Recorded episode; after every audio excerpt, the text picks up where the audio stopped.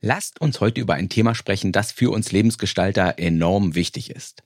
Es ist wichtig, damit wir uns nicht in uns selbst verhaken und verkanten, wenn doofe Sachen passieren.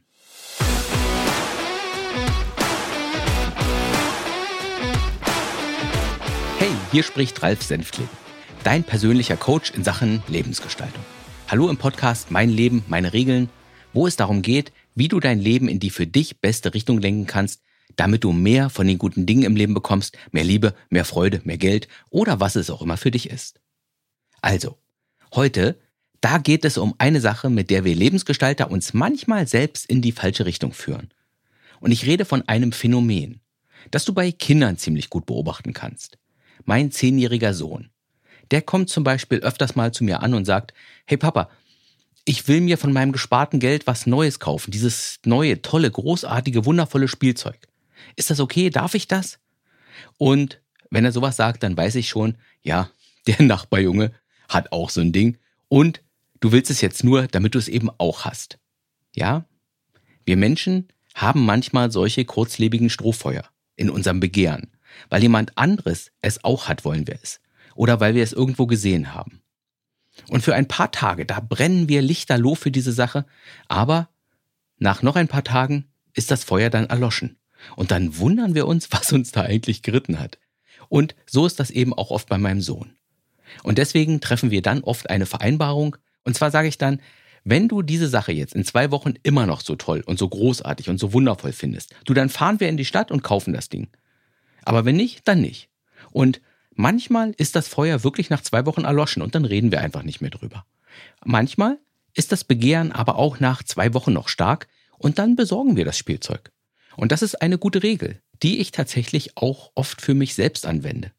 Ich kaufe Dinge oft nur, wenn ich nach zwei Wochen immer noch davon überzeugt bin, dass ich diese Sache jetzt bräuchte. Und das spart Geld und das spart Verschwendung. Das spart auch den Aufwand, den du hast, wenn du das Zeug wieder loswerden willst, wenn du es doch nicht brauchst.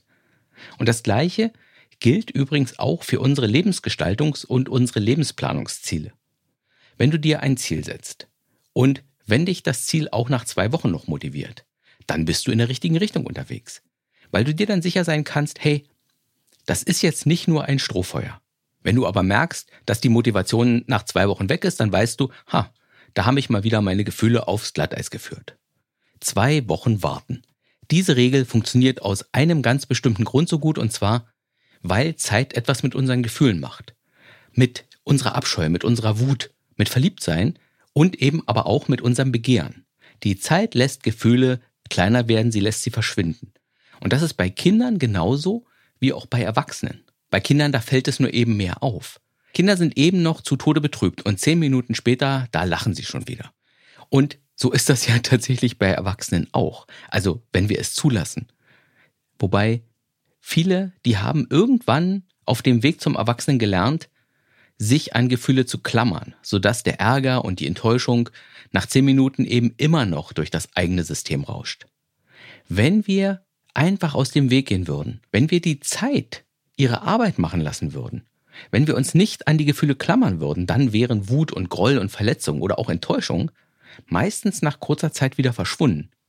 Man nennt das auch Gefühle durch sich durchfließen lassen, die Gefühle wahrnehmen, Hallo zu ihnen sagen, sie nicht zu ernst nehmen, wissen, dass die Gefühle von ihrer Natur her eher flüchtig sind. Und das ist tatsächlich auch das, was Buddhisten trainieren. Nicht anhaften, nicht zu sehr wollen, dich nicht zu sehr mit deinen Wünschen identifizieren. Das macht das Leben so viel einfacher, auch das Leben eines Lebensgestalters.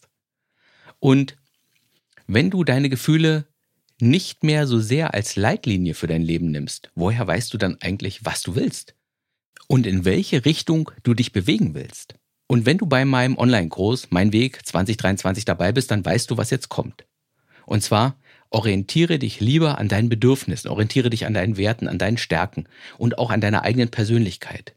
Und wenn du dich davon mehr leiten lässt, also nicht von deinen Gefühlen, sondern von dem, was dir wirklich wichtig ist und was du brauchst, dann hast du viel bessere und stabilere Ziele, die dich verlässlich in Richtung Lebensglück schieben.